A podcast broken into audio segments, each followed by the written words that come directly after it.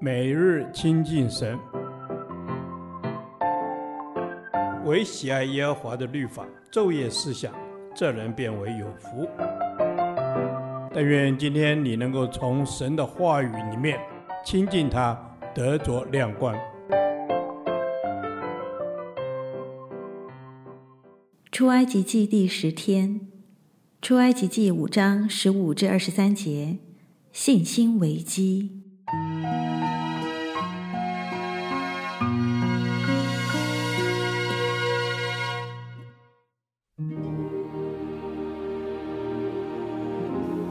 猎人的官长就来哀求法老说：“为什么这样待你的仆人？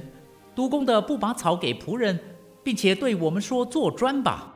看呐，你仆人挨了打，其实是你百姓的错。但法老说：你们是懒惰的，你们是懒惰的，所以说容我们去祭祀耶和华。现在你们去做工吧，草是不给你们的，砖却要如数交纳。”以色列人的官长听说你们每天做砖的工作一点不可减少，就知道是遭遇祸患了。他们离了法老出来，正遇见摩西亚伦站在对面，就向他们说：“愿耶和华鉴察你们，施行判断，因你们使我们在法老和他臣仆面前有了臭名，把刀递在他们手中杀我们。”摩西回到耶和华那里说：“主啊！”你为什么苦待这百姓呢？为什么打发我去呢？自从我去见法老，奉你的名说话，他就苦待这百姓，你一点也没有拯救他们。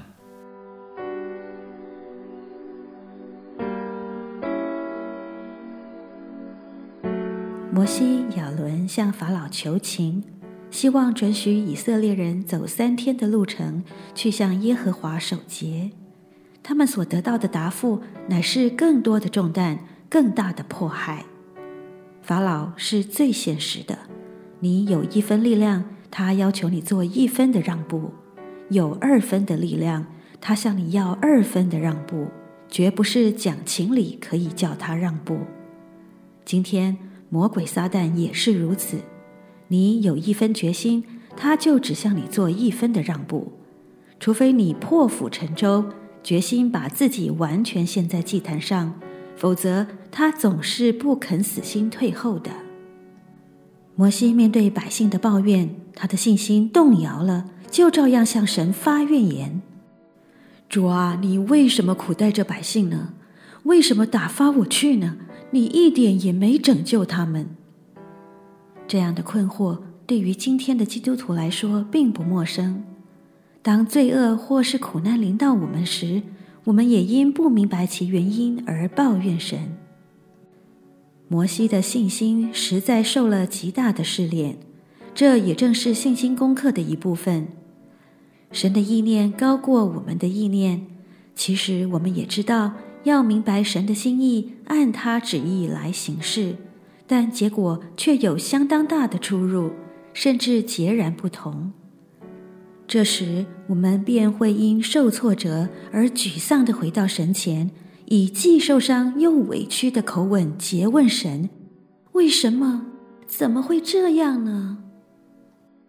有一首诗歌叫《感谢神》，歌词写着：“感谢神，祷告蒙应允；感谢神，为蒙垂听。”这真是需要极大恩典，才能使我们学习好这门极深的功课。有位神的仆人曾说：“神也用人的恶行来完成他的善举。神时常用苦难或更严重的打击来训练他的百姓和仆人领袖，为的是使他们更深地认识神，并叫我们在忍耐中学习信心仰望的功课。求神帮助我们，把真信心给我们，就是那即或不然的信心。”会把问题带到神面前，就是有福的人。求圣灵指教神的百姓，明白神的作为和法则，也更认识这一位伟大奇妙、名为我是的神。有时我们真不知道苦难为何会临到，但我们知道，在苦难中，神从未离弃我们，反而借着苦难让我们更认识你。